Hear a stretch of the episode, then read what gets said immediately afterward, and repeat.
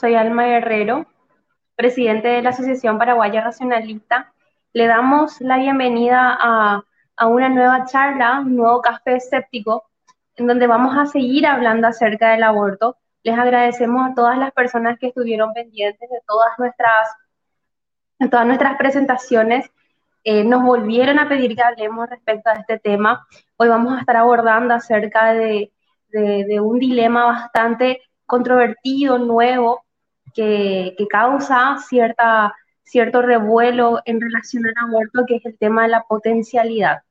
Van a estar con nosotros nuevamente el doctor Osvaldo Mesa, a quien desde ya le agradezco su tiempo y todos sus conocimientos. Hola Osvaldo, ¿cómo estás? Hola, hola Alma, ¿qué tal? Saludos a vos y a toda la gente que nos está acompañando en esta transmisión.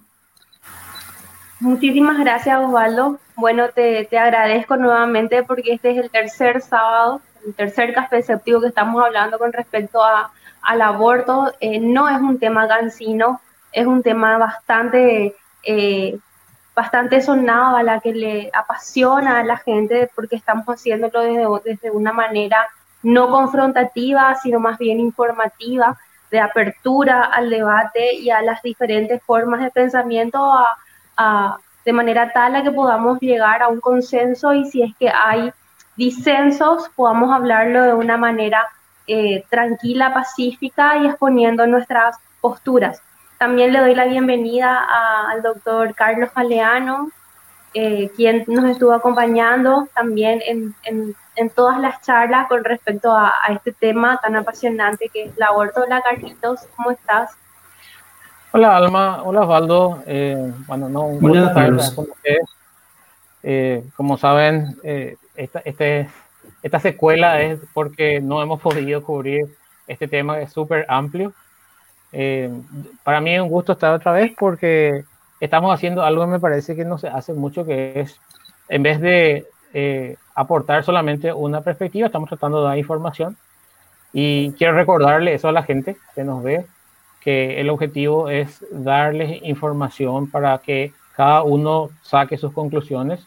Eh, no, nosotros tendremos eh, posturas eh, que en algún caso coincidimos los tres, en algunos casos tenemos pequeñas diferencias y cuando nos expresamos a veces se nota que uno tiene una, una postura, pero eso eh, no, no queremos que eso se interprete como que es eh, necesario tener la misma postura que nosotros para conversar con nosotros. Si, si, les parece bien, eh, arrancamos con un pequeño resumen de las dos primeras partes sí. de la, del, del, café séptimo. Sí, súper, súper, porque eh, como les, les, venía diciendo, esta es la tercera eh, charla con respecto a la, al aborto. En la primera charla estuvimos hablando acerca de los falsos dilemas en relación al aborto. Eh, y en la segunda charla hablamos en relación a la experiencia consciente.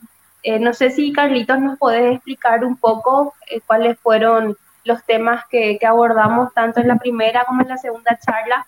De más está decir que los materiales están disponibles en, nuestro, en nuestra fanpage de, y también en nuestro canal de YouTube para las personas que quieran escuchar también. En, estamos en Spotify para las personas que les parezca mucho más cómoda eh, la, la metodología de los podcasts Así que eh, tratamos de, de, que de estar en todas las plataformas de manera tal a que el usuario escoja el que más le conviene eh, para poder eh, escuchar o ver en su, en su día a día, ¿no es cierto? Carlitos, ¿nos puedes hacer un resumen claro, de, claro. de lo que estuvimos? Sí, sí. básicamente decidimos resumen para que no sea necesario asistir a las primeras dos charlas para ver la discusión que tenemos ahora. Eh, eh, la primera charla la resumimos con la imagen más importante de lo que Osvaldo nos estuvo explicando muy pacientemente, eh, que era esta secuencia de procesos que se dan en el desarrollo del sistema nervioso eh, durante la gestación. Y eh, veíamos que había un momento clave que Osvaldo nos, nos, estaba indicando, que era alrededor de las, de las 19 semanas, tal vez un poquito, unos días antes, eh, en el cual se, sabe que se da inicio, o sea, el momento en el cual se sabe que, que, empieza el proceso que se llama sinaptogénesis, que como Osvaldo nos explicó, era el proceso de conectar las neuronas que después van a servir de camino para la información que va a circular a en el momento en que haya una mente, ¿no? Y entonces, eh, tal vez hubo alguna, alguna mención de varios otros periodos, 12 semanas, 16 semanas, etcétera, que tienen que ver con la legislación ya, ¿no? O sea, la ley va estableciendo eh, periodos que dan un margen otra vez de seguridad a, al inicio de la sinaptogénesis y eh, la clave de lo que habíamos discutido era que la, el inicio de la sinaptogénesis es una, es una condición necesaria para que en algún momento aparezca una mente. Ese mismo concepto ampliamos más en la segunda charla y tratamos de aclarar mejor una confusión común que ocurre con la palabra vida. Eh, la gente utiliza la palabra vida en dos sentidos. El primero es un sentido eh, biológico, por decirlo así. Se refiere a eh, células que hacen procesos metabólicos, células que consumen energía, que se dividen, etcétera, etcétera. Y en ese sentido, una bacteria tiene vida y también eh, tiene vida eh, una parte de nuestro cuerpo, por ejemplo, un apéndice que se remueve estaba, eh, tenía vida, luego pasará a no tenerla, ¿no? pero también usamos en otro sentido, que es el sentido coloquial, en el cual le llamamos a, a nuestras vidas, a la colección de las vivencias que tenemos. Entonces, habíamos dicho que un nombre más correcto para eso es la experiencia consciente, es decir, la, la, posibilidad de estar experimentando sensaciones, de tener pensamientos, de todo ese tipo de cosas cae dentro de la, eh, la gran, eh, digamos, eh, sombrilla, el concepto que cubre todo de, de, la experiencia consciente. Y finalmente habíamos dicho que para poder, para poder tener una experiencia consciente, para poder experimentar cualquier cosa, es necesario que haya una mente, ¿no? Entonces, ¿qué, ¿qué, sería la mente? Sería el, el ente, el objeto que centraliza la información y procesa la información y para ello tiene que circular la información. Entonces habíamos dicho que eh, no puede existir una mente en el, en el, en el humano antes de que eh, se desarrolle la sinaptogénesis o en el, en el, producto de la gestación. Entonces, esto era básicamente lo que estuvimos discutiendo y algunas consecuencias, por supuesto, expandimos mucho más. Pero eh, y, por supuesto meterlo al, comentario de Osvaldo por si haya dicho alguna cosa que no es muy, precisa. Sí, en términos generales es así mismo, Carlos. habíamos eh, convenido en que sin, sin ese sustrato biológico que es justamente un cerebro funcional, ¿verdad? La propiedad emergente del cerebro funcional es la mente. Sin eso no puede haber experiencia consciente, no puede haber dolor. Entonces, por definición no se va a poder infligir dolor, sufrimiento o algún tipo de estímulo a lo que no puede percibir eso. Es así. Y, además del dolor, porque mucha gente, mucha gente habla del, dolor y dice, bueno, pero el dolor no es el único criterio. No, tampoco el, producto de la gestación puede tener eh, pensamientos, digamos, interiores, ¿no? Si no hay flujo de información. Totalmente. Sí, y había que recordar otra vez la, la vez anterior, habíamos mencionado que el criterio no era justamente que exista o no algo, que exista en, el, digamos, las condiciones necesarias para que el, para en sostener la, digamos, la viabilidad del feto o algo. El criterio por el cual se había determinado esa fecha era justamente que no existía esa propiedad que estábamos diciendo.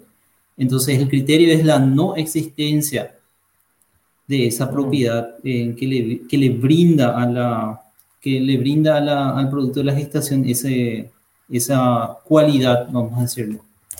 Eso era lo que quería puntualizar otra vez. Muchas gracias, Carlitos. Muchas gracias, eh, eh, eh, vale mucho. No, perdón, adelante. No, no, eh, decí nomás.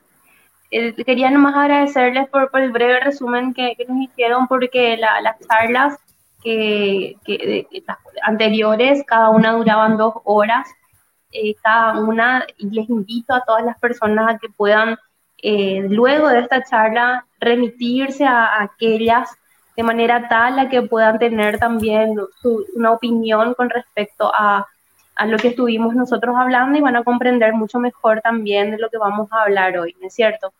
Eh, hoy vamos a hablar acerca de la potencialidad en relación al aborto, qué es la, la teoría de la potencialidad les invito a todas las personas que nos están viendo eh, eh, a que dejen sus preguntas. Nosotros vamos a ir respondiendo, vamos a ir diciendo también a medida que, vamos desarrollando los temas eh, para poder aportar al debate. desde ya le agradezco a todas las personas que nos acompañan y, y bueno, podemos arrancar con el, con el primer tema. ¿Ibas a decir algo hace rato, Carlitos? Doctor.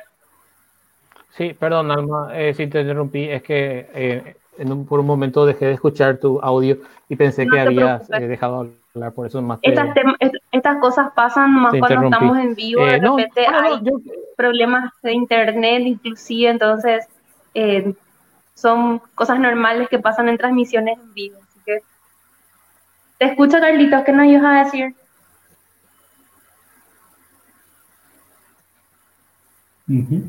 Yo quería mencionar, Alma, que nosotros recibimos varias, varias preguntas. Eh, estoy, con problemas de conexión, parece. No sé si ahora me escuchas bien.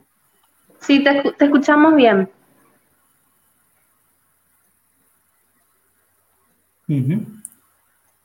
bueno.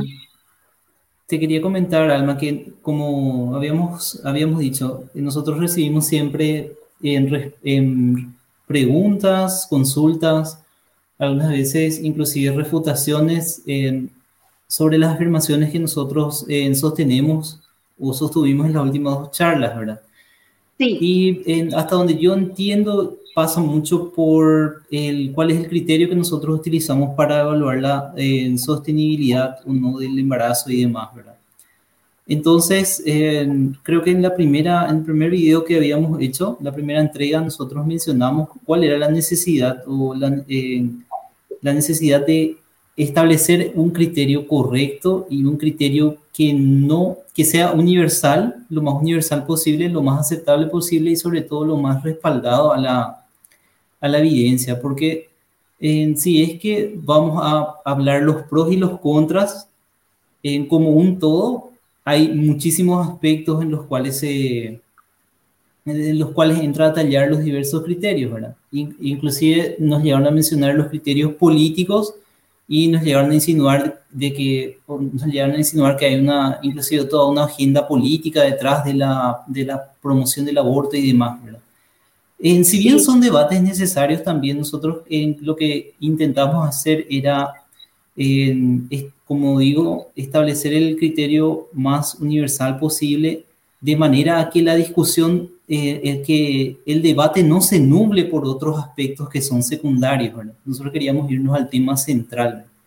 De manera que eh, con esto lo que quiero dar a entender es que no estamos escondiéndonos, eh, no queremos evadir ningún, ningún tema en particular y que todas las consultas son bienvenidas, ¿verdad? Pero por motivos de em, por motivos didácticos y de tiempo, decidimos adentrarnos directamente al tema principal, vamos a decirlo. Sí, nos habían dicho un comentario, recuerdo perfectamente eh, que nos dijeron de que este tema del aborto es un tema político y que es allí en esa espera en donde se tiene que discutir y resolverse, ¿no? Eh, si bien es cierto, es, respetamos bastante el criterio de la persona que nos dijo eso, nos parece sumamente importante también analizarlo desde el punto de vista científico, biológico, ahora lo vamos a hacer un poco más desde el punto de vista eh, filosófico, adentrándonos a teorías que, que, envuelven respecto al tema. No, así como dijiste, no, no nosotros no estamos em, em, eh, ignorando más bien los aspectos que, que nos dijeron que estamos ignorando, sino estamos eh, racionalizando en razón del tiempo los puntos más importantes que hacen a que uno pueda tener una postura eh, más eh, certera con las evidencias que estamos tratando de exponer, ¿no?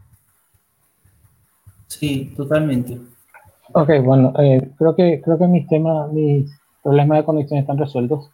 Eh, disculpen por esos, esos problemas. Eh, bueno, eh, quería, quería entonces adentrarnos en el tema de la potencialidad. Nosotros hicimos una agrupación de los, de los cuestionamientos y de las preguntas que, surgieron y consideramos que varios de ellos van a lo largo del concepto de potencialidad.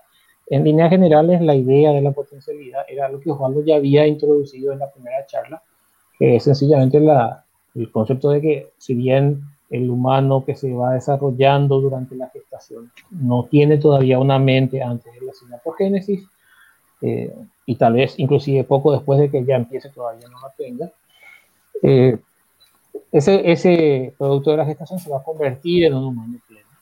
Y entonces mucha gente nos dijo, eh, aunque eso no sea un humano pleno, se va a convertir en un humano y por ende eliminar ese, ese producto de la gestación es igual a eliminar a un humano.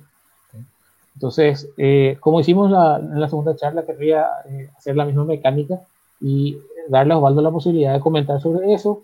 Eh, después escuchamos qué dice Alma y en todo caso redondeamos un poco entre, entre los antes para al siguiente punto.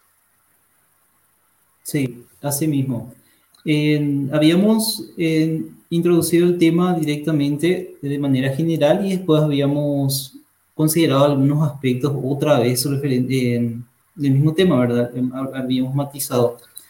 Pero en esencia, por más de que suene, digamos, contundente esa afirmación de que si es que se permite el paso del tiempo, necesariamente el, si se continúa el embarazo, necesariamente el cigoto se va a convertir después en un ser humano. Entonces, eh, habíamos dicho que el error está en considerar algo que potencialmente es con algo que, que es en acto, digamos, ¿verdad? Se, se establece esa dicotomía entre potencialidad y acto. O sea que el, la potencialidad, una vez que en, se consume, vamos a decirlo, se llega a hacer el acto para lo cual está destinado, ¿verdad?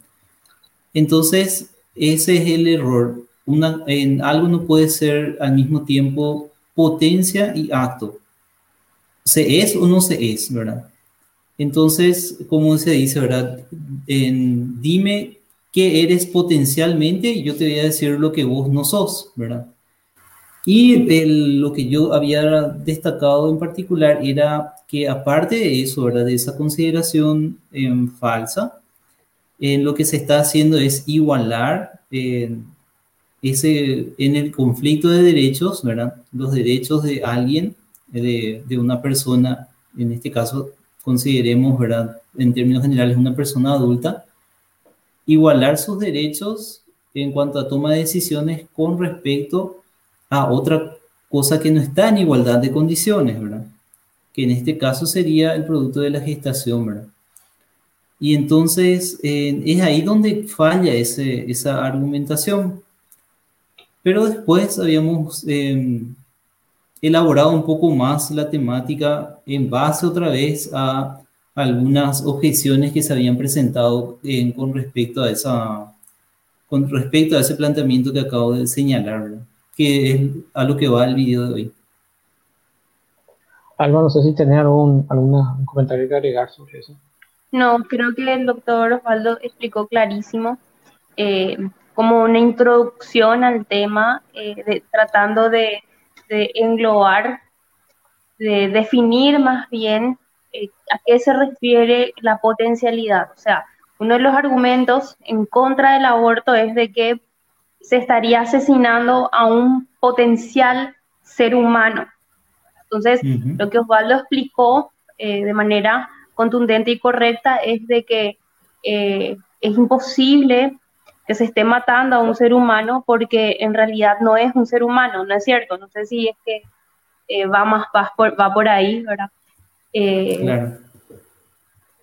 Sí. Así bueno, eh, sí, yo, yo, quería agregar un par de comentarios. O sea, a mí me gustó mucho esa distinción que hizo Osvaldo ya la primera vez y, y, me parece que es muy útil repetirla porque hay veces que estas, estas cosas no, no, sé, no, no son tan intuitivas. Entonces es bueno eh, volver a discutirlas para digerirlas mejor. ¿no?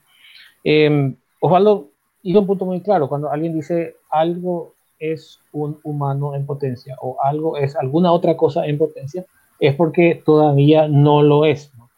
Entonces, eso nos da pie a que existe una diferencia significativa. Y lo que habíamos visto era, no, solamente porque se, se, diga en esas palabras que existe esa diferencia significativa, sino que por lo que Osvaldo nos explicó, que antes del inicio de la sinaptogénesis, la diferencia entre esas dos cosas es enorme, es la posibilidad de que haya una mente. Entonces, antes del inicio de la sinaptogénesis, no tenemos la posibilidad de que haya una mente. Y esa diferencia justifica una asimetría muy grande. Por ejemplo, cuando hay un conflicto entre eh, lo que desea una, persona que ya tiene una mente formada y lo que ocurre con un, un humano en potencia, pero que todavía no tiene una mente y que por ende no tiene una vivencia, no tiene esa vida humana en el sentido coloquial que decían. Entonces, además de lo que dice Osvaldo, es importante destacar que la diferencia es muy grande ¿no? debido a, esos aspectos.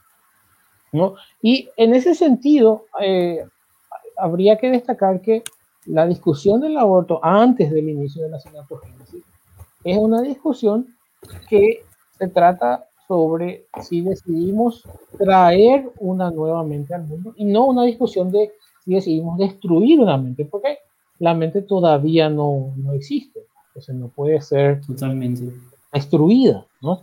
Em, entonces, en ese sentido, a pesar de que no sea más cercano, eh, es más parecida a la discusión de, de la anticoncepción, ¿no?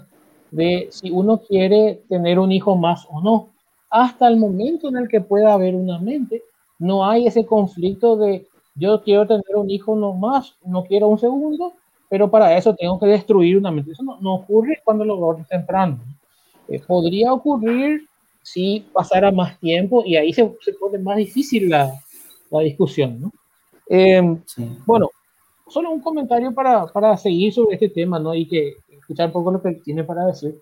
Alguna gente nos dice, bueno, eh, está bien, eh, ¿no? no, no, vamos a destruir una mente, pero al no traer una mente nueva, ¿no? el efecto es el mismo, porque al final terminas con una mente menos. E, esa es otra forma de argumento de potencialidad.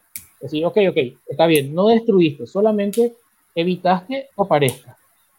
Pero alguna gente dice, eso ya es más que suficiente para, para que a mí me desagrade, porque eh, al final el efecto es que iba a haber una más y no hay, ¿no? Entonces, no sé si quieren comentar algo sobre eso, Osvaldo, Alma.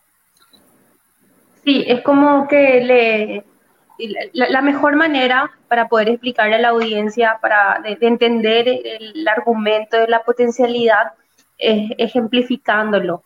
Por eso es que nosotros en, en este, en esta charla vamos a hacer muchos ejercicios de, de ejemplos para poder acercarles mejor la figura de la potencialidad.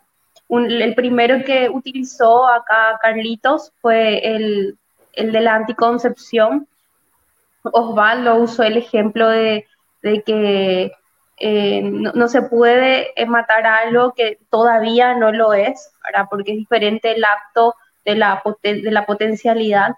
Entonces, vamos a hacer una serie de ejercicios, eso quiero explicarles yo a la audiencia ejemplificando para poder clarificar mejor. Y, y, si es que hay algo, algún ejemplo que, que no está siendo bastante eh, entendible, le pedimos que por favor nos lo hagan saber a través de los comentarios. Y en relación a lo que vos estabas explicando, Carlitos, acerca de la anticoncepción, es bastante clarificador en, en el sentido de que eh, no, no, no se, está, se, se, puede asimilar o hacer analogía en relación a que las relaciones sexuales son solamente para, para concebir, ¿no es cierto? Y si es que no es de esa manera, uno lo está haciendo de, de, de, no, lo, no lo está haciendo de manera correcta, ¿verdad? Eh, digamos, cuando, cuando yo comparaba con la anticoncepción me refería a que eh, la, la, distinción está principalmente en que no es eliminar una cosa, sino decidir no incrementar una. Eh, claro. Entonces, eh, digamos, hay gente que igual cuestiona eso. Osvaldo, no sé si, antes de decir lo que yo pensaba, no sé si vos tenés un comentario sobre porque no es, bueno, esta gente que dice, bueno, pero al final eso resulta en una mente menos. Para mí es lo mismo. ¿Le, le querrías agregar algo? El, yo había señalado anteriormente cuando habíamos mencionado sobre ese tema, nos habíamos mencionado sobre ese tema, era que esa clase de argumentos piden el principio, digamos que en el sentido de que es intrínsecamente bueno el tener una mente más en todo el colectivo humano, ¿verdad? Asumiendo que ya directamente eso va a terminar en un desarrollo correcto y que eh, va a ser un ser humano completamente funcional y que va a contribuir al, a la colectividad humana, ¿verdad? Esa era una de las primeras, eh, digamos que una de las primeras fallas que yo había encontrado en esa clase de razonamiento, ¿verdad? Mm. Y después, en lo que, en lo que sigue, ¿verdad? Que es lo que vas a mencionar más adelante, ¿verdad? Sí, sí, bueno, habíamos organizado la, la discusión para otros aspectos, pero en general, eh, digamos, esa idea, esa idea de que, eh, bueno, es una mente menos, eso es algo malo, ¿no? Eh, parte de la, de la, presuposición de que el mundo va a ser más o menos exactamente igual, pero con, pero con sacando todo lo que esa mente aportó, ¿no? Entonces, en realidad, no es tan así, o sea, podríamos dar vuelta la, la, situación, ¿no? Y pensar, bueno, eh, cualquier persona que decidió limitar el número de hijos también decidió no tener más mentes en el mundo. Y yo no considero que eh, tenga algo que reclamarle a mis padres o a cualquier eh, pareja que decide tener hijos eh, que no hayan tenido un hijo más, ¿no? Porque siempre se puede tener uno más hasta, que uno aguante, ¿no? Pero, digamos, el reclamo de que no, pero iba a haber una mente más. Es muy similar al reclamo de eh, por qué no tuviste otro hijo. Y la única o sea que sería, perdón, Carlos, sería, en esencia sería una crítica a la planificación familiar en todo caso. ¿verdad? Claro, a, eso era lo, a eso era lo que yo me estaba refiriendo, eh, no, no redondeé bien la idea con relación a que la, la, la, actividad sexual sea netamente para la reproducción y, si es que no es de esa manera, no se respetan los ciclos de vida, eh, se, se, altera eh, lo, lo, que es la, el, el, objeto ¿verdad? De, la, de, la, de la vida misma, del ciclo de la vida, ¿no? Claro. O sea, para, para aclarar, digamos, eh, lo que vos estás diciendo, Alma, sería, ese sería el argumento que... Claro, por supuesto, o sea, sí, sí, sí el, se, se, nos enseña más bien en, en ciertas doctrinas de que la actividad sexual es para la reproducción y si no es así, eh, no tiene razón de ser. De la misma manera de que el, fruto del embarazo tiene que llegar a término, ¿verdad? Y si es que mm. no es así, está mal. A eso me refería en relación a, a, la... Se engloba con la planificación familiar incluso. Sí, creo que es una muy buena manera de asumir lo que dijo uh de la planificación familiar. Es, como si fuera un argumento en contra de la planificación familiar. Pero nos va a interrumpir. Sí, lo que quería comentar era que, eh, otra vez, ese tipo de argumentos parte del hecho de que la vida humana, en este caso la potencial vida humana o la mente humana, es un bien absoluto, ¿verdad? Eso suena bien, pero en la, en la práctica, lastimosamente o en, a fines de manera fáctica, eso no se ve en la realidad, eh, por decirlo así en el sentido de que uno no se lamenta, por ejemplo, en, en, las clínicas in vitro o en las técnicas in vitro que se desarrollan, ¿verdad? Uno no eh, menciona que tuvo con éxito una implantación, pero que hay, por ejemplo, en, digamos que los otros embriones que permanecen en, en estado de criogenización, no los considera esos por decirlo así, en sus propios hijos tampoco, ¿verdad? Oh. Entonces, nosotros en términos reales no nos basamos en esa clase de criterios. Oh. Ni, la gente que está a favor ni la gente que está en contra de este tema utiliza finalmente ese criterio, ¿verdad? Entonces, em, podemos decir que em, tiene varias fallas eso, por lo cual no se podría utilizar como un argumento, ¿verdad? Ojalá solamente para aclarar, cuando hablas eh, de las, clínicas de fertilización, por si alguien no esté familiarizado con ese tema. Yo, lo que yo entiendo es que estás hablando de estos lugares en donde se fecundan los óvulos en un, laboratorio y después se implantan algunos de ellos y, otros no. ¿no? Se intenta implantar y no todos se implantan. Y en principio ya inició el proceso eh, que se da de la gestación, pero eh, no, digamos, no parece que el resto de la humanidad esté diciendo que es una desgracia que no se implanten todos o que es una, eh, digamos, una manera equivalente a matar a alguien el no implantarlos todos, algo así. Sí, de, la misma forma. ni siquiera los propios progenitores se plantean eso. me, otro ejemplo también es cuando se hacen las fecundaciones in vitro, eh, siempre hay un margen de, de, productos que se pierden, que por ejemplo a una mamá que, se, hizo en, el laboratorio el, proceso, ¿verdad? Y, luego se hace la fecundación, se suelen poner entre 7 a 8 y algunos caen, algunos prenden, otros caen y al final queda uno o dos. Entonces, no, hay una manipulación también ahí eh, en relación a, ese tema y no, no hay un lamento, así como ustedes estaban diciendo, eh, con respecto a los bebés que no prendieron, por, por, llamarlo de alguna manera. Mm, claro. Bueno, eh, y otro punto también... Sí, perdón. en otro punto también que habría que comentar si es que vamos a tener en cuenta ese criterio así de, de, bien absoluto, digamos, que, y que hay que hacer todo esfuerzo por preservar eso, sería que eh, toda mujer que tenga un retraso tiene que ser, pero eh, rigurosamente monitorizada para garantizar que no tenga algún tipo de aborto espontáneo, por ejemplo. se sabe que uno de cada... ¿Cómo?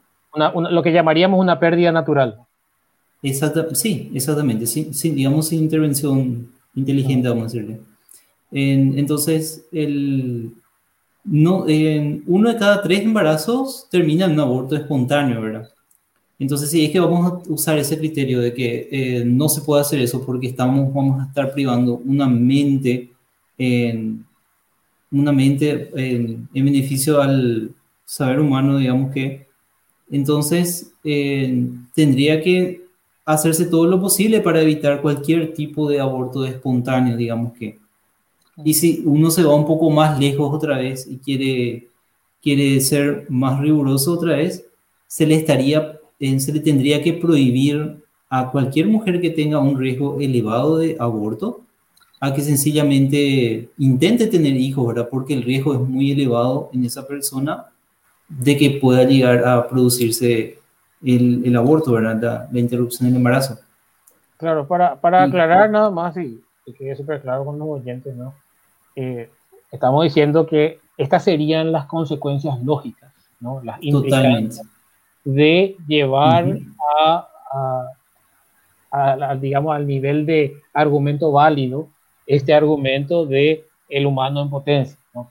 Entonces, Totalmente. esa es una forma de explorar si el concepto en sí se refleja en lo que valoramos, en lo que consideramos correcto. yo, yo quería agregar un, comentario sobre lo que, lo que habían dicho. O sea, me pareció muy, muy bien lo que, lo que vos y Alma estuvieron diciendo sobre la, que esto es equivalente a, satanizar la planificación familiar. Sabemos bien que hay gente que igual hace eso, ¿no? Pero, eh, digamos, eh, incluso la gente que dice que la planificación familiar está mal, considera que son cosas de diferente grado. Y lo, que, yo quería decir nada más es que, bueno, si todavía no hay una mente y se detiene el proceso, eh, es muy similar a, a, la planificación familiar, a decidir no tener un hijo más, eh, excepto por tal vez el hecho de que es, eh, estaba más cerca ya de llegar allí, pero eso es una cuestión, digamos, que no, no presenta la relevancia de comparar al aborto con eh, eliminar a una persona porque todavía no se llegó a la mente. Entonces, eh, no había una mente ahí, eso es lo importante. Muchas veces pues nos preguntan, nos dicen, no, no, pero ustedes no saben cuándo aparece la conciencia, no saben exactamente. No, sabemos, pero sabemos cuándo todavía no puede ocurrir. Entonces, eso es muy importante recalcar porque a veces la gente piensa que si no sabes exactamente, puede pasar en cualquier momento, pero no, sabemos que en cierto periodo no puede ocurrir todavía. Eh, una, un comentario más que quiero pasarles para, que, para escuchar sus opiniones eh, que nos hicieron fue que una forma de explicar este tema de, la, de la, ausencia de una mente en el, en el, producto de la gestación, el estadio temprano, fue comparar con una persona que tiene muerte cerebral. Habíamos dicho que eh, en el caso de que una persona tenga muerte cerebral, eh, sabemos que se procede a desconectarle a la persona porque realmente la mente ya no está. ¿no? Entonces, eh, una de las respuestas que tuvimos a ese, a ese argumento fue que no consideraron la comparación válida las personas que escucharon, algunas de las personas que escucharon, porque decían que una mente o sea, una persona que tuvo muerte cerebral ya no tiene la posibilidad de que la, de que la mente vuelva a aparecer o de que una nueva mente aparezca en su cerebro. Sin embargo, el, el producto de la gestación, si lo dejas continuar, va a aparecer una mente. ¿no? Eh, ah, me parece que es un poco, un poco más de lo mismo, ¿verdad? Pero no sé si quería agregarle algo, Osvaldo. En, en esencia es lo mismo, ¿verdad? Pero de nuevo, otra vez, se está utilizando el argumento de la potencialidad a favor de, el, en este caso sería el embrión, pero eh, lo cual obviamente ya por, por sobradas razones no se aplica en el caso del, de la persona con la muerte cerebral, ¿verdad? Así es. Eso es lo que yo eh, diría, pero de nuevo, considerando el sustrato biológico, eso está ausente en ambas, en ambas entidades, ¿verdad? Tanto en el, en el embrión como en la persona que perdió esa capacidad, ¿verdad? En esa situación son equivalentes. Alba, no sé si quería agregar algo. No, no. no bastante, bastante clarito estaba pensando en más en que eh, si bien es cierto, hay una corriente o, personas que, están eh, en contra de desconectar a las personas de las máquinas eh, esperando un milagro. Sé que no, no, tiene nada que ver con nuestro tema de potencialidad, pero eh, hay personas que sí, que, que, están en contra de apagar las máquinas esperando un milagro, cuando en realidad ya no, no, no es así. En realidad esa persona ya no está viva, al no tener mente no, no hay posibilidades o, son muy remotas de que vuelva a tener la experiencia consciente que hace que sea ser humano per se que tenga experiencia consciente. Eh, y, es una extrapolación más con el feto y, son, son situaciones bastante especiales, ¿no? Ya. Em, bueno, entonces, siguiendo eh, con, con, los puntos. Cerramos más o menos un, gran punto del tema de la, eh, de, la potencialidad. Entonces, hay otra, otra serie de, de, tipos de argumentos de potencialidad, eh, específicamente dos que, que, necesitamos cubrir. ¿no? El, el primero tiene como dos, dos, facetas a su vez, pero voy a, voy a tratar de resumirlo.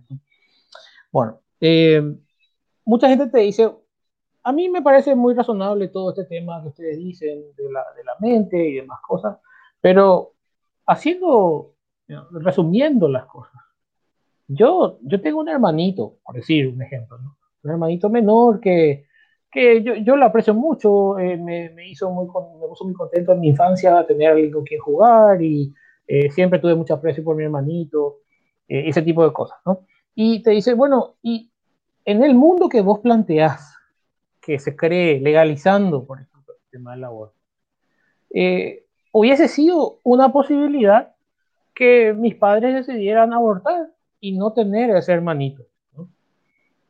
Entonces, eh, para mí eso, eso hace algo malo de, este tema del aborto, porque yo le quiero a mi hermanito y creo que si vos, eh, si, si, si, se legaliza esa situación, va a ser vamos a vivir en un mundo más o menos como en el que me hubiesen privado a mí de tener a mi hermanito menor. Entonces, más o menos es es el argumento y tiene, como decía, tiene a su, vez dos, dos aspectos, dos, dos eh, subpartes, por decirlo de alguna manera. Entonces, dos vertientes.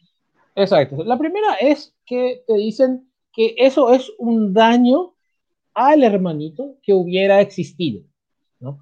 O sea, el hermanito tuvo una vida placentera y la persona se, se imagina que, eh, bueno, no estando el, el, hermanito, se perdió de tener esa vida placentera. Eso por un lado. Y por el otro lado está el argumento de que el mundo se benefició porque el hermanito es una persona muy agradable, encantadora, que le hizo feliz al hermano, a los padres, a los amiguitos que tuvo, o después el hermanito se convirtió en un excelente profesional o en un gran artista, una, alguna cosa que trajo beneficios a la sociedad, eh, a otras personas. Entonces, eh, más o menos lo que nos dicen es, eh, está todo muy bien lo que ustedes dicen, pero estás construyendo un mundo en el cual podrían hacer desaparecer a mi hermanito antes de que exista y eh, nos perderíamos, él se perdería de su, de su, deleite en la vida y nosotros nos perderíamos de los beneficios de, estar, de tenerlo con nosotros. Entonces, eh, no sé si querés comentar eh, algo sobre ese punto, Osvaldo. Sí, el hecho de que se, se, haga ese planteamiento parte de la base de un ser humano que de pronto desaparece.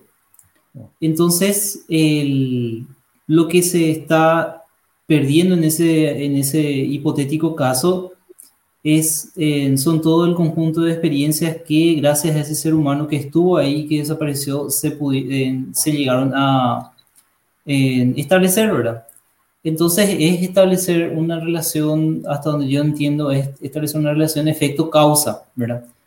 Porque asume que el, la, la pérdida en sí ocurre porque desapareció ese ser humano, no porque se impidió la, la el, vamos a decir, su desarrollo, ¿verdad?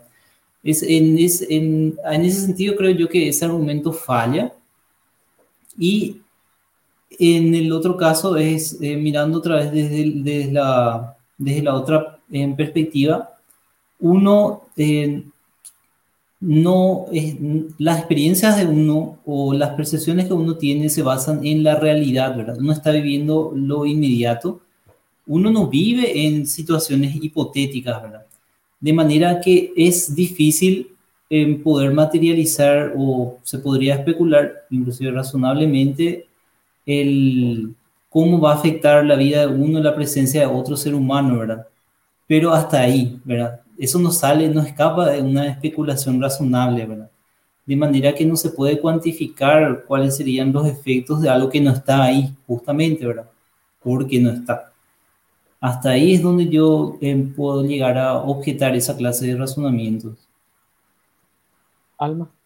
Sí, eh, en relación al tema, eh, se, se, dice mucho de que se le priva al mundo de tener un un posible Albert Einstein o, un, posible científico que descubra la cura del SIDA, la cura del cáncer, y que es una actitud egoísta de privarle a la humanidad de la oportunidad de tener un, brillante ser humano que, pueda brindar soluciones a, la comunidad, cuando en realidad no es así, ¿verdad? O sea, no, no es una cuestión egoísta, eh, desde mi punto de vista, que se respete la decisión de, la mamá, porque al final el, fruto del embarazo va, va a tener que, eh, en primer lugar, ser enfrentado por, por la mamá, ¿no es cierto? Claro, eh, es cierto lo que decía, nos hace un énfasis enorme en la idea de que podría ser una persona que venga a curar el cáncer o una cosa así, eh, normalmente cuando se quiere argumentar en esa dirección. Eh, y, justamente un poco por ese lado va lo que yo también quería agregar, que, que a mí me parece que eh, siempre se puede pensar, yo podía haber tenido un hermanito más. O sea, si vos le querés mucho a tu hermanito, podría decir, bueno, podría haber tenido dos. Y, y, y, no por el hecho de que tus padres no tuvieron dos, fueron fueron malvados contigo, con el mundo, y con el potencial hermanito que nunca estuvo allí para sentirse afectado. Eh, del mismo modo, si uno, si la familia decidía tener un hijo menos, eso no quiere decir que la familia eh, se convierta en un aporte negativo neto para el mundo. O sea, yo, para mí es como, es como hacer de menos las familias que tuvieron menos hijos, ¿no? O sea, yo considero que hay familias eh, muy felices que tienen uno o dos o tres hijos y hay familias que, que tienen más y no por eso considero que una sea eh, cuna de genios y la otra no, no. Es más, me parece que eh, cuando los, los, recursos se empiezan a distribuir mucho, eh, el cuidado de los niños puede, puede, sufrir a consecuencia de que hay que cuidar de unos más pequeños. Claro. Y, y, no porque los padres quieran, porque el tiempo es finito y los, los niños requieren mucha atención. Entonces, me parece que no, no corresponde pensar de esa manera de que solamente porque, ah, no, ese otro que ibas a traer, ese iba a ser. No, puede ser que el mundo, eh, el mundo no va a ser malo porque los que estamos sigamos y eh, en vez de que haya cinco hijos, haya cuatro. Eh, no, no creo que, digamos, por, no entrar en las especulaciones, o sea, tal vez si son menos hijos, también puede ser que esas condiciones generen el tipo que va a ir a curar el cáncer, la, la, la, la, genia que va a ir a descubrir una vacuna universal para todas las enfermedades, etc. Sí, en, Ese, en ese orden de ideas se tendría que abolir el, uso de métodos anticonceptivos, ¿verdad? Y que repoblemos el mundo en busca de un científico eh, o de una nueva, eh, un nuevo Einstein o, un, nuevo, un nuevo Messi, lo que le gusta en el fútbol, ¿verdad? Eh, claro. no, tiene razón de ser de que se, se continúen con, con, ciertas cuestiones en pro de, de, que en algún momento nazca un niño prodigio, ¿verdad? Claro. Es más, yo creo que es, eh, es una sobresimplificación, digamos que exagerada, el hecho de que de asumir de que sencillamente por que algo ya exista es que se va a convertir en tal o cual cosa que nosotros deseemos, ¿verdad? Sabemos que la existencia per se es una condición necesaria, pero no suficiente, ¿verdad?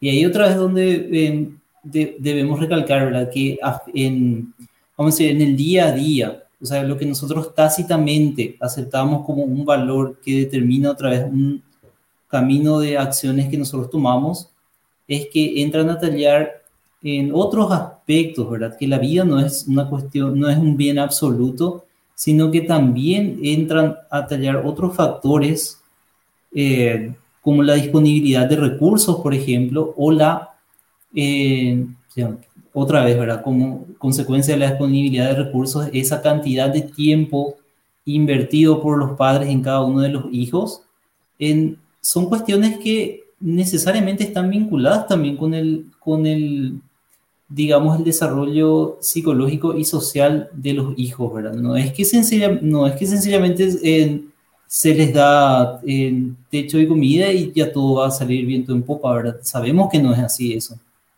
Claro. Eh, justamente me parece que, bueno, esto va un poco por otro tema, un tema que a mí me, me, me importa mucho, entonces quiero aprovechar y mencionarlo, ¿no? Si realmente estamos preocupados por, por, tener una fábrica de genios en la humanidad, eh, la primera preocupación debería ser atacar la pobreza. Porque no es por falta de humanos que no tenemos genios, eh, es por esa cantidad de gente que no tiene las oportunidades de desarrollar sus aptitudes. es, más, es probable que, que los futuros Einstein o los potenciales Einstein estén vivos y, muchos de ellos estén eh, ahogándose en la pobreza. Entonces, realmente si lo que queremos buscar es una fábrica de genios y de grandes talentos y de grandes artistas, el, el, tema a atacar es la pobreza, no eh, traer más eh, ejemplares de humanos sin, sin criterio o, sin planificación, que al final es lo que estamos diciendo que esto es. y de, de, todas maneras, sumando a lo que vos estás diciendo, Carlitos, Em, yo siempre empatizo mucho con la situación de las madres y em, la, vida para una mamá que, se le obliga a tener hijos, muchos hijos, también se ve deteriorada em, física y mentalmente, lo que imposibilita de que pueda darle calidad de vida a sus hijos, ¿no es cierto? Eh, si la mamá no puede ella misma desarrollarse, va a ser sumamente difícil, insostenible y eh, estoy casi segura imposible de que sus hijos puedan desarrollarse de manera integral y tener vidas exitosas. Exacto. Bueno, eh, si, les parece, pasamos a los dos puntos que nos quedan.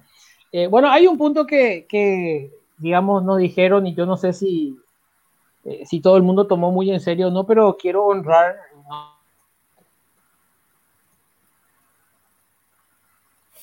Parece que se coló Carlitos. Sí.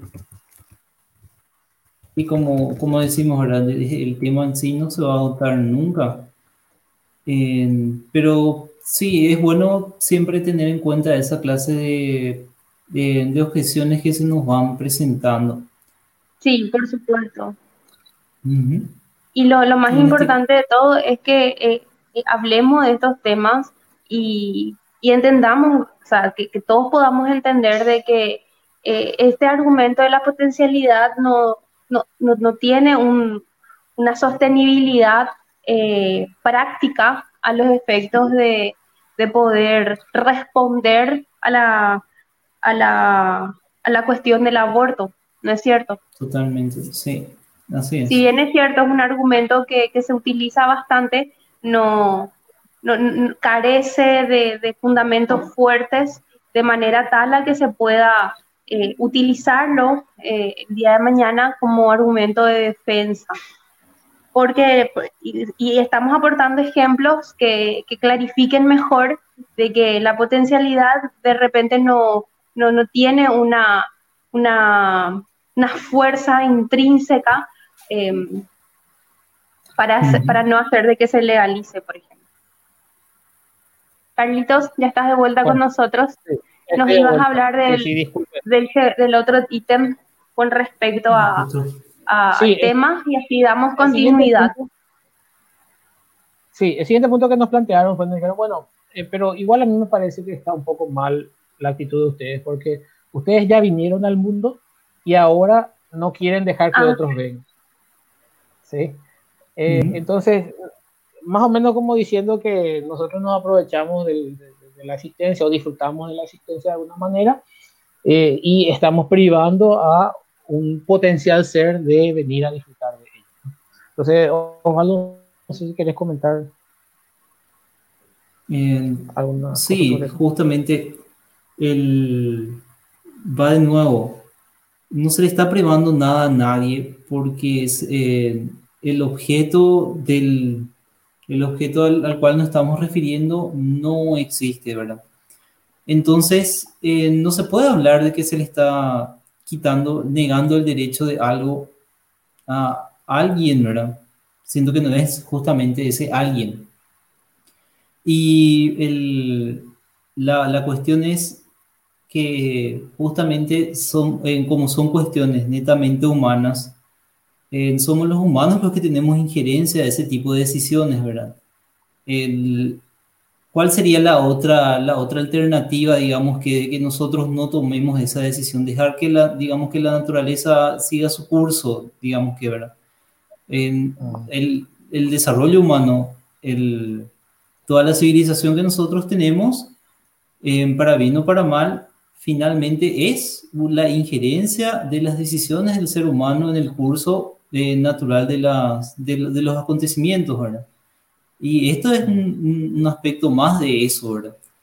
El, muchas, eh, nosotros como humanistas que somos partimos de la base de que toda decisión que nosotros tomamos, toda decisión racional que nosotros tomamos, eh, se basa en tratar de magnificar o tratar de aumentar el, el, digamos que el bienestar o la satisfacción de, los, de las personas que están acá, o mirando desde otro punto de vista, tratar de producir el menor daño posible, ¿verdad? Esos son aspectos que nosotros también tenemos que tener en cuenta en este tema, ¿verdad? Por ejemplo, y otra vez en lo que va la planificación familiar, si es que se asume que para una mujer en determinada situación no sería del todo razonable que tenga hijos cada vez que, digamos que naturalmente pueda, entonces consideramos que hay que tomar medidas necesarias para que esa persona, junto con su propia familia, puedan tener una vida en sustentable y una vida eh, con el bienestar mínimo posible, ¿verdad? Esa es una injerencia que nosotros sí o sí eh, aplicamos en, en, la vida diaria, ¿verdad?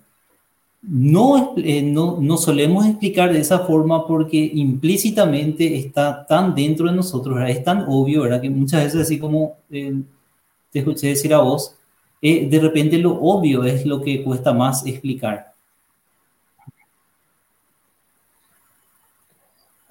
Alba, no sé si querés agregar algo. Sí, eh, justamente agregando un poquitito a lo que dijo Osvaldo y tratando de hacer un, hilo conductor con respecto al tema que vos planteaste de que estamos siendo malos eh, al, no permitir a otro ser humano en potencia ser y vivir y disfrutar y de usar de los placeres de la vida, eh, podemos hacer una, una, analogía un poco bastante pintoresca y, decir de que nosotros tampoco pedimos estar acá, ¿no es cierto? De que nosotros somos también producto de decisiones de, otras personas y, bueno, aceptamos de que nuestros padres decidieron de que eh, íbamos a contribuir y es lo que estamos tratando de hacer. Y, y bueno, eso es, Carlitos, lo que quería decir.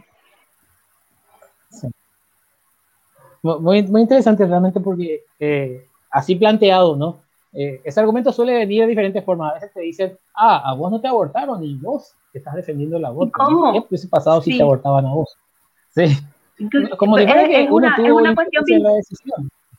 Sí, y es una cuestión pintoresca y hasta podría decirse que es un absurdo ver si bueno, vos estás hablando del aborto y suerte que a vos ojalá te hubiesen abortado. Entonces, somos hoy productos de decisiones de nuestros padres que creyeron de que eh, iban a, e hicieron incluso lo, mejor que pudieron con nosotros. Le estamos agradecidos eh, de, manera, de esa misma forma hay familias que, creen de que no pueden con más. O sea, eh, yo conozco casos de mujeres que tuvieron trillizos, cuatrilizos y que no saben qué hacer con tantos hijos. Continuaron con el embarazo, pero si viene otro embarazo hay posibilidades de que vuelvan a ser múltiples, ¿no? Entonces, eh, esas son las cuestiones que nosotros estamos tratando de plantear acá y, que, no hay ninguna cuestión egoísta al plantear la, el, el aborto como, como una viabilidad y la potencialidad no es que ayuda demasiado a, ese tipo de, situaciones en donde vos buscas que las personas que ya existen tengan la mejor vida posible. Que, si bien es cierto, si viene un embarazo múltiple, yo me muero si me vienen mellizos, no sé qué es lo que voy a hacer. Con una nomás me vuelvo loca, no sé qué voy a hacer con trillizos. Pero bueno, para reírme un poquitito de situaciones de la cotidianeidad, ¿verdad? Pero, pero sí, es un, son situaciones que se dan y que, que se hablan. En, no, no, no, no, no, no, no, es tan, no es tan así como que el niño viene con el pan bajo el brazo, ¿verdad? Y, son, y es lo que los padres se plantean y, y, y, no hay ningún tipo de egoísmo al no querer más hijos. Perdón si me extendí mucho. mucho. Una, no, no, Alma, por favor, no, para. Eh, quería eh, tomar tu, punto de, decir que, bueno, uno no tuvo injerencia en la decisión, pero y expandirlo un poco más, ¿no? Porque además de que no es que uno decidió venir al mundo, tampoco. Eh, si no hubiese sido yo, o sea, qué sé yo, si en vez de implantarse el óvulo que fecundado que terminó desarrollándose en mí, se, se implantaba eh, qué sé yo, otro. O si otro espermatozoide ganaba la carrera, ¿no? Y no era yo, sino era una versión que tiene algunos genes en común conmigo, pero de repente, no sé, otro color de cabello, no sé, otra, otra complexión, no sé, lo que sea, ¿no? Eh, no por eso el mundo iba a ser una desgracia, o iba a estar mal, o iba a ser peor, o iba a ser un crimen contra mí. Yo nunca llegué a asistir. Entonces, eh, tampoco, si yo no, si no hubiésemos estado aquí nosotros, no hubiese cambiado la, la situación. Eh, y otra cosa que quería... Sí, otra cosa que quería aportar con respecto al tema es que, haciendo alusión a, al argumento del egoísmo, de, de que es, es, egoísta decidir de que otra persona no viva, siendo que nosotros ya existimos, es de que se, se derriba ese argumento, argumento eh, existiendo miles de niños huérfanos, existiendo miles de niños en situación de pobreza, en situación de calle, en situación de hambre. Entonces, eh, ¿para qué traer más niños si es que tenemos muchos niños ya que están sufriendo en, en todo el planeta Tierra? ¿verdad? O sea, eh, no, no, no hay una congruencia de ideas de manera tal a, sostener ese argumento. Ok. Eh, bueno, sí, no sé si Osvaldo quiere algo más, si no pasamos al siguiente punto. Ok. no tengo nada más que agregar, Carlos. Bueno, bueno, genial. Este ya es eh, prácticamente el, último punto. Eh, si después tenemos consultas o si quieren agregar algo, vamos a pasar más a un, un punto final. Pero este, este es un punto bastante popular eh, que, que, muchas personas nos dijeron eh, que querían que discutamos. Es, es, la idea de la información genética eh, completa y única que hay en el producto de la gestación a partir del momento en el que se fusionan un espermatozoide y, un óvulo, un cigoto. Y mucha gente argumenta que ese es un punto crítico porque la información genética que está allí eh, no es idéntica ni a la del padre ni a la de la madre eh, y es una combinación única de partes de cada uno de ellos. Y entonces dice, no, bueno, a partir de ese momento se tiene una cosa individualizada, por tanto es un individuo con sus características y si pasa a desarrollarse va a ser una persona única. Entonces, eh, es para, para, alguna gente ese momento, argumentan, ¿no? Que ese momento en el que se individualiza la información genética, se individualiza también a una persona y, eh, digamos, es como una idea de que ya se sabe cómo va a ser o ya está, ya está determinado cómo va a ser después. Y entonces, eh, estás destruyendo una, una, persona potencial, pero no cualquiera, sino específica. ¿no? Entonces, e, ese es más o menos el argumento. Entonces dicen, no, no debería ser la aparición de la mente del criterio, sino debería de ser este que ocurre desde la fecundación. Eh, bueno, no sé si quieres comentar algo de eso, Osvaldo. Y sí, el sentido es que yo creo que se parte de la base del criterio de que el, como tiene una información genética única e irrepetible y ya forma parte del pool genético humano, es algo necesariamente eh, absolutamente bueno y absolutamente eh, defendible bajo todo punto de vista. De nuevo, en, eso suena correcto, eso suena adecuado, pero no es algo, no es un criterio que nosotros utilizamos en el día a día. O sea, uno mira la realidad y se da cuenta que no nos guiamos por ese criterio, ¿verdad? Si es que vamos a usar la idea de la unicidad del ADN, entonces vamos a estar considerando que dos gemelos idénticos, o sea, que dos gemelos univitelinos, ¿verdad? Que son, son lo mismo genéticamente hablando, los dos gemelos son una sola persona, ¿verdad? Ese, esa es una consecuencia lógica de pensar así pero nosotros no decimos que son una sola persona, ¿verdad? No, salen las dos personas en la cédula, por ejemplo, ¿verdad? Es, eh, risorio, vamos a decirlo. Entonces, lo que, eh, pero así como mencionaste justamente, en, sí, inclusive con el error de la nomenclatura, ¿verdad? Porque siempre mezclamos el lenguaje técnico con el coloquial, ¿verdad? Entonces, esa persona con el ADN único ya es, ya es persona, ¿verdad? Entonces, el ADN el material genético es una condición necesaria para que algo o alguien sea considerada persona, pero no es suficiente porque hay muchos otros elementos que finalmente van a conformar lo que nosotros llamamos coloquialmente persona, ¿verdad? Que son el conjunto de vivencias, son el conjunto de percepciones, son las interacciones que desarrollan con otros seres humanos. Todo eso es una persona, ¿verdad? No solamente material genético. Ah. Alba, no sé si querías agregar algo. No, yo creo que el, doctor, que es especialista en, esa rama, explicó súper bien eh, en relación al material genético. Yo no tengo nada que, aportar. Desde, yo podría pasarme hora hablando desde, desde la legalidad, desde el punto de vista legal. Creo que el experto acá, el doctor Osvaldo, es el mejor para poder explicar de, la mejor manera la unicidad del código genético.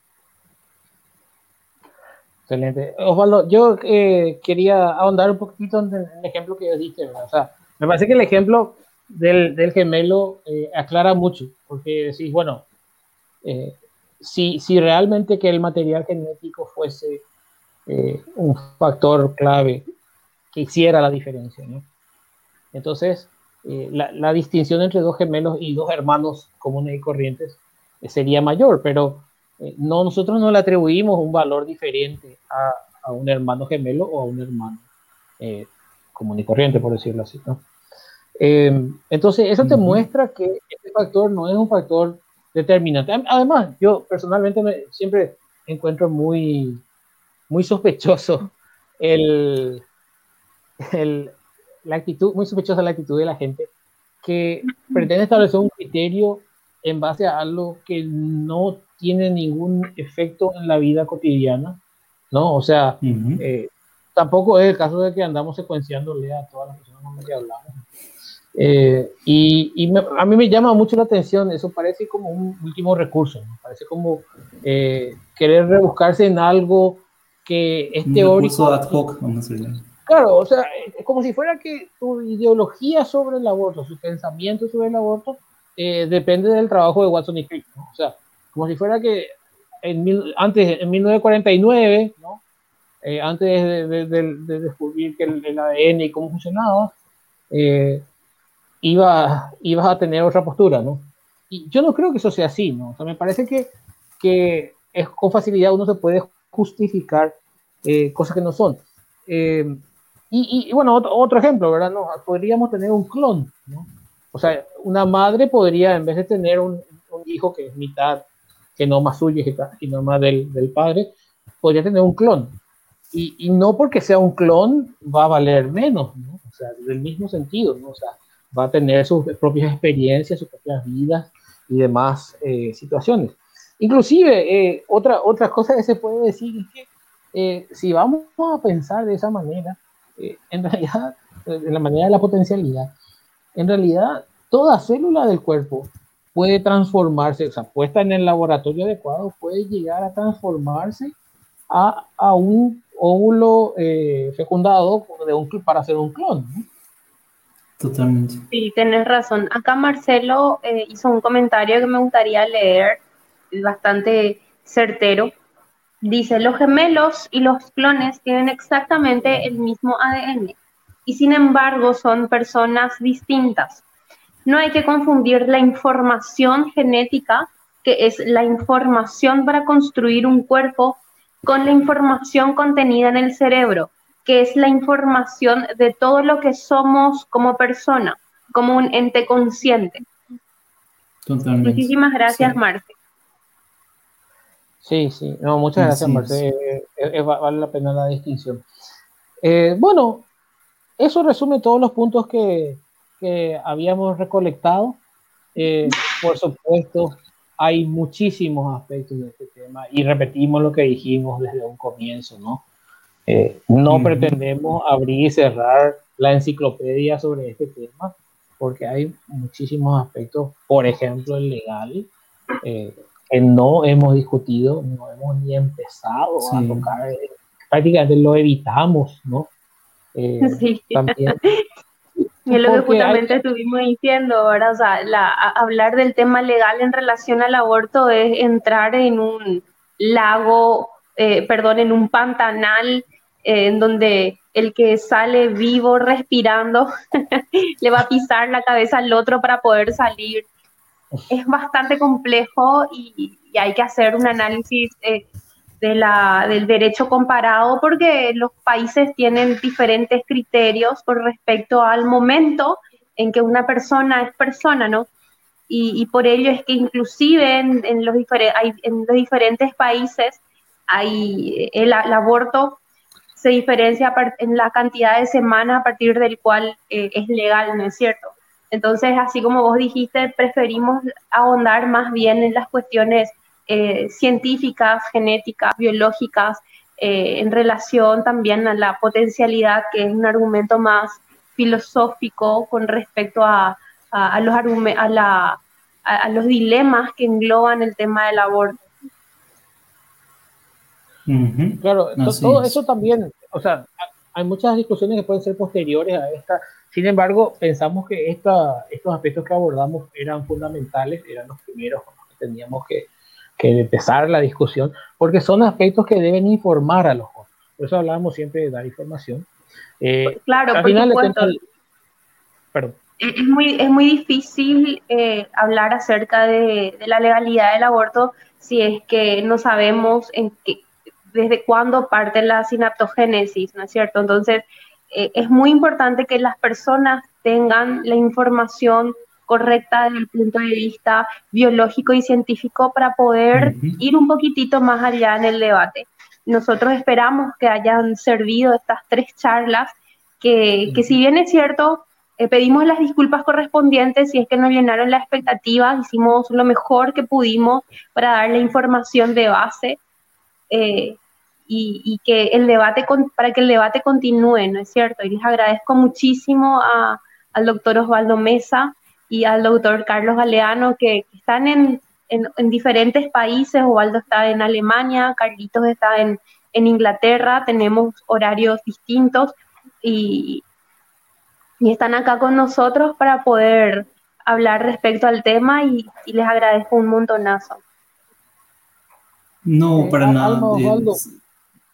Sí. Ah, perdón, Osvaldo. No, eh, nosotros sostenemos desde la organización que es una responsabilidad social que tenemos, ¿verdad? Del tratar de aclarar las ideas que existan y también lo que eh, pretendimos siempre es como vivimos en una sociedad, ¿verdad? Y la sociedad se basa en políticas que finalmente están establecidas por la gente que integra esa sociedad Creemos que eh, las decisiones, mientras más informadas estén, mejor informadas, van a poder llegar a terminar en políticas que van a poder aumentar, en, vamos a decir, el bienestar de la gente y que esa es una, si es que podemos aclarar en algo, es nuestra obligación hacerlo, en la medida de nuestras circunstancias. Quería, quería comentar que otro tema que, que, no, que surgió en los comentarios eh, y que lastimosamente ya, ya no pudimos abarcar y tal vez sea para el futuro, es que eh, mucha gente nos habló de cuestiones eh, relacionadas a la salud mental y una potencial depresión de la mujer que aborda.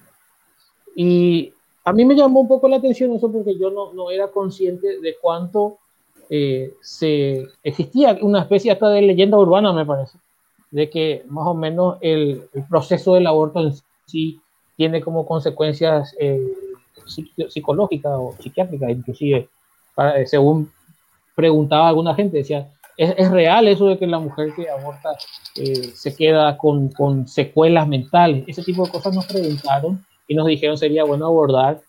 Evitamos un poco ese tema porque dijimos, bueno, habría que conversar con un profesional de la salud mental, tener, tener un profesional específicamente de la salud mental junto a nosotros aquí para eso.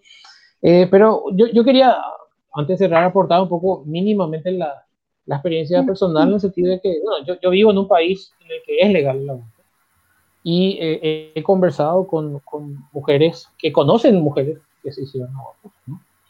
y les he preguntado si existen esas, eh, esas historias o esa creencia extendida en un país donde es legal y, y, sobre todo en donde te informan. Aquí, aquí en Inglaterra, por ejemplo, si una mujer decide abortar, se le hace todo un proceso de acompañamiento para asegurarse de que nadie la está presionando, ni a hacerlo ni a no hacerlo.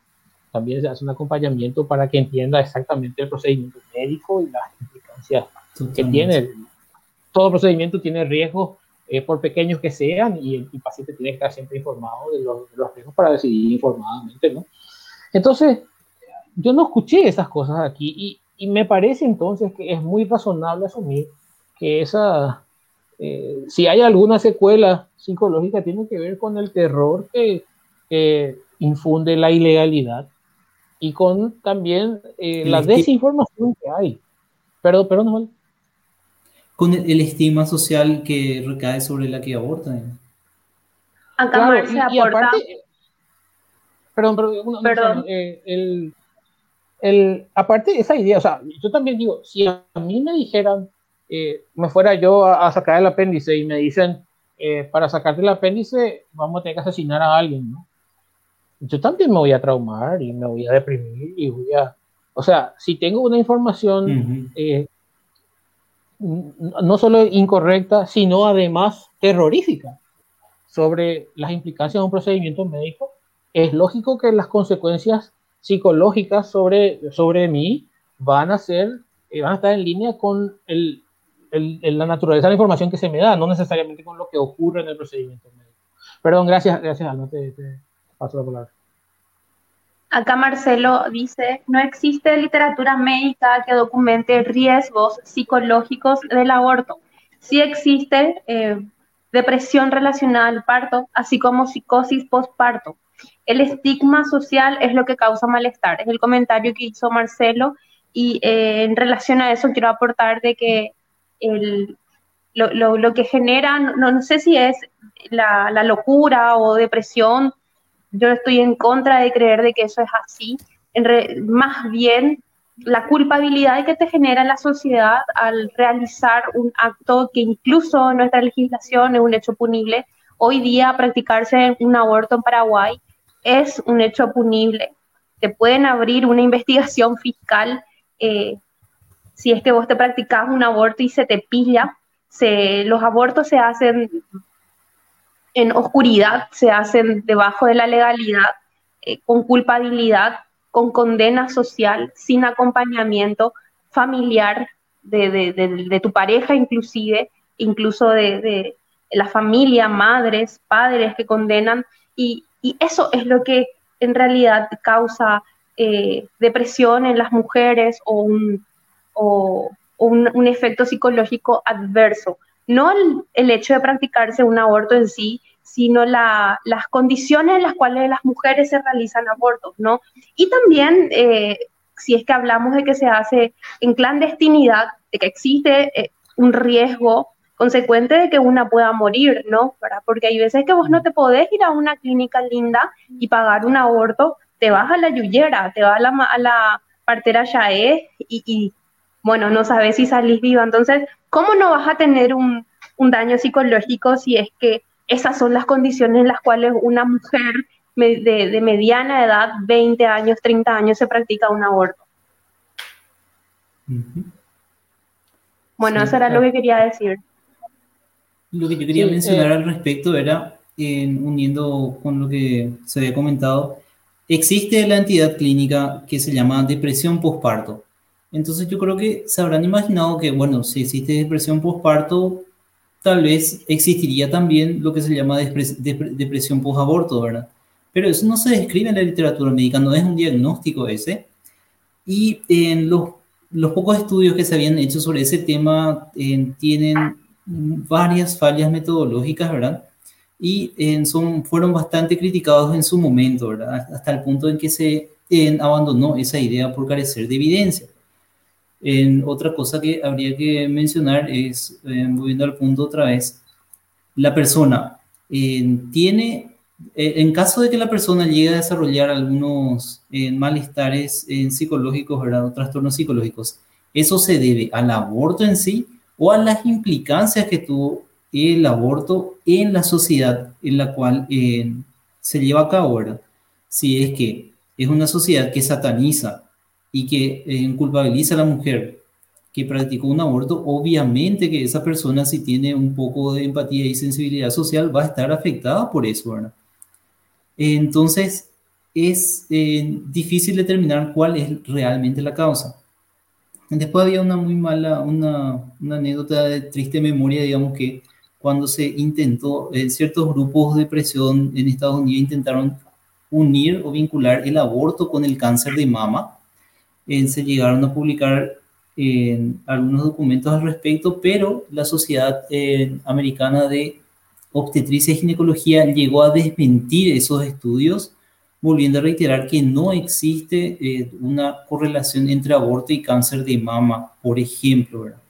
La gran paradoja acá de gente que quiere vincular otros tipos de trastornos con el aborto es que todo este tema surgió a raíz de la alta mortalidad que se presentaba el, el, efectuar abortos inseguros porque en, en, esos países el aborto seguía siendo ilegal.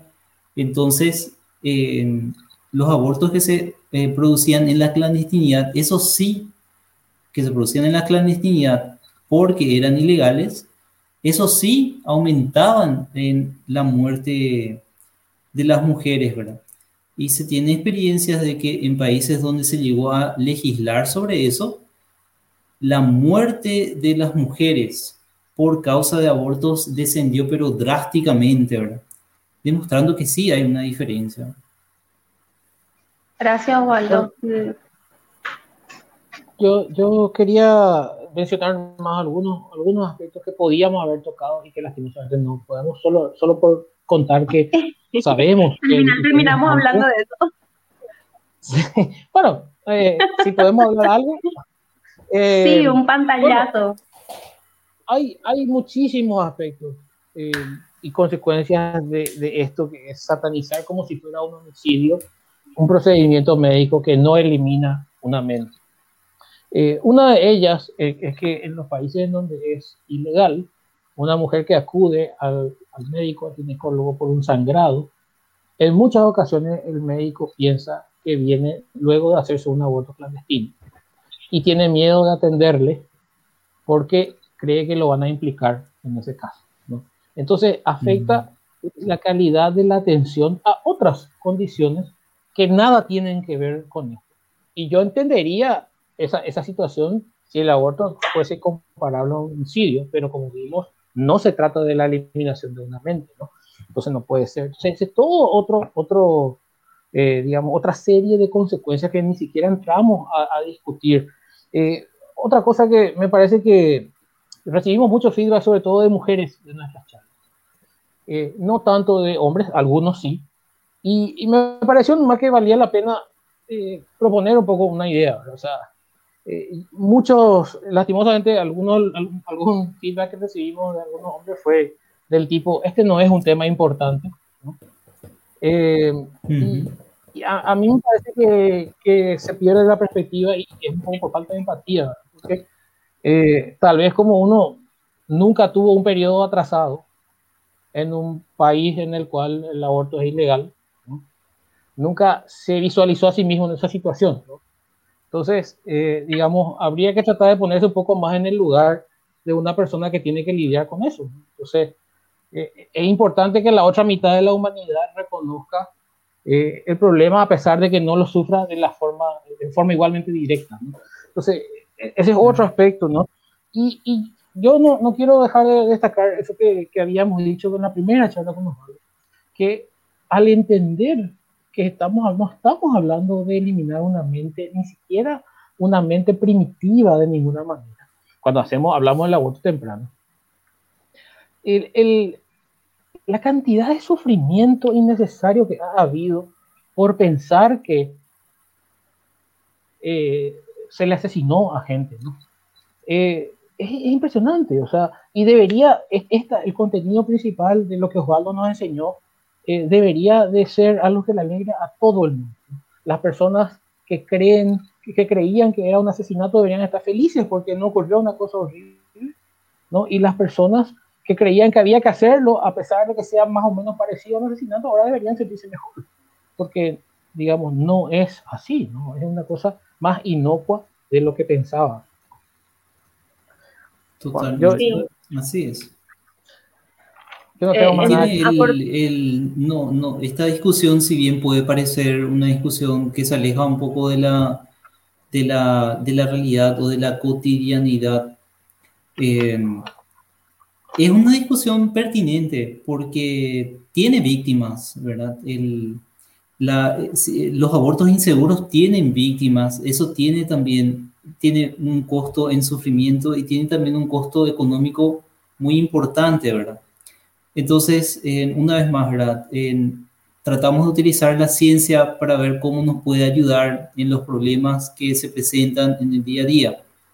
Y eh, lo que intentamos a través de esta, bueno, como forma parte de la divulgación, es demostrar que en todos estos elementos de discusión pueden ser entendidos, pueden ser aplicados, pueden ser razonados y pueden seguir siendo debatidos, ¿verdad?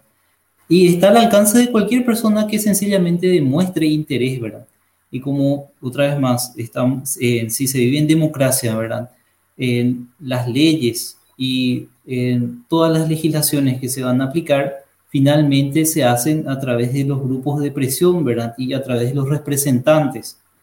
Si es que se, eleva el nivel de debate, se van a poder tomar decisiones informadas que finalmente es nuestra, nuestro deseo, se puedan eh, reflejar en políticas que eh, eviten todo daño o eviten todo sufrimiento que pueda ser evitado.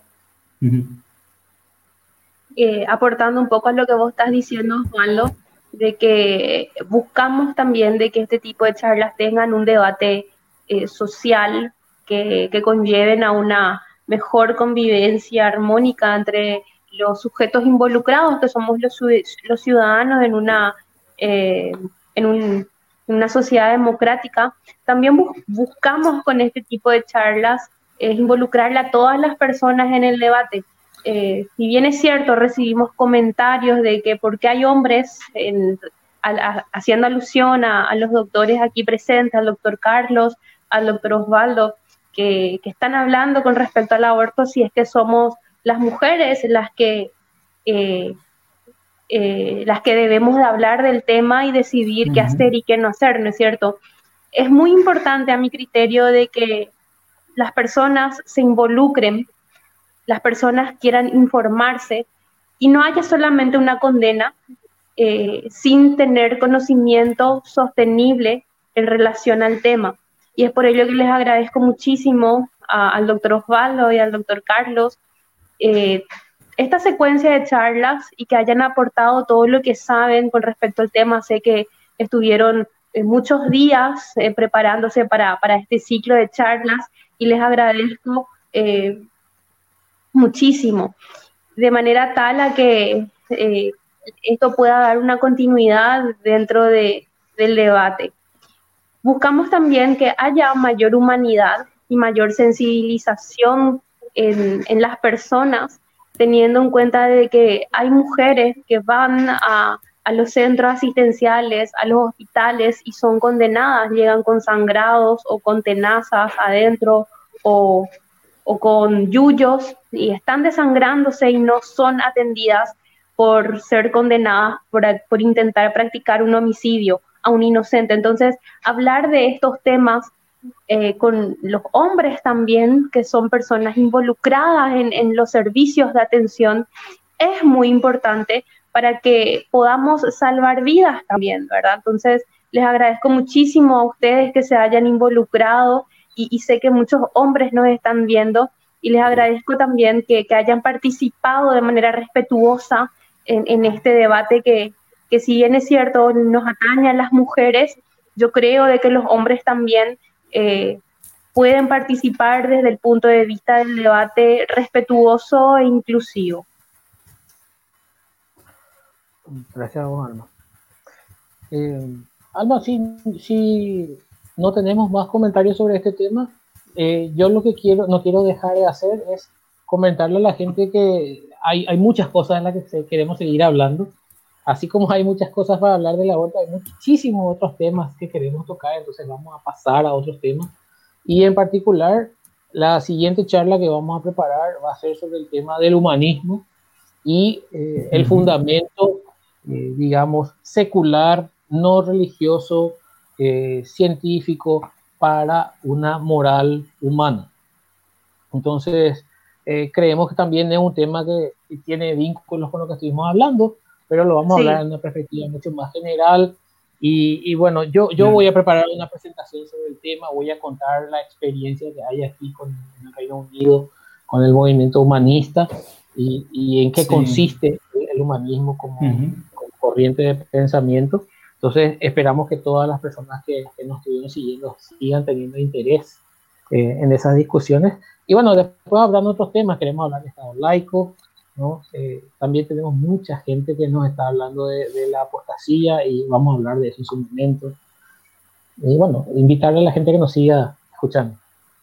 Si, le, si, quieren que hablemos de algún tema en específico, eh, les invitamos, así como lo está haciendo Carlos, a que nos escriban en nuestras redes sociales eh, y nos sugieran los temas que, quieran que nosotros hablemos. En, en, APRA estamos muy contentos de poder tener estos espacios de, de discusión, de apertura, de diálogo y por sobre todas las cosas de que que, a la gente le guste lo que nosotros estamos haciendo, aceptamos sugerencias, aceptamos críticas, eh, aceptamos temas. Y, les agradezco a todos por, por estar pendientes a aquellas personas que estuvieron en las tres charlas, eh, así bajándonos la caña como también aportando. Les agradezco a todos. Muchísimas gracias, Carlitos, por estar. Muchas gracias, Osvaldo. Y, bueno, nos vemos en el próximo Café Séptico. Muchas gracias. Totalmente.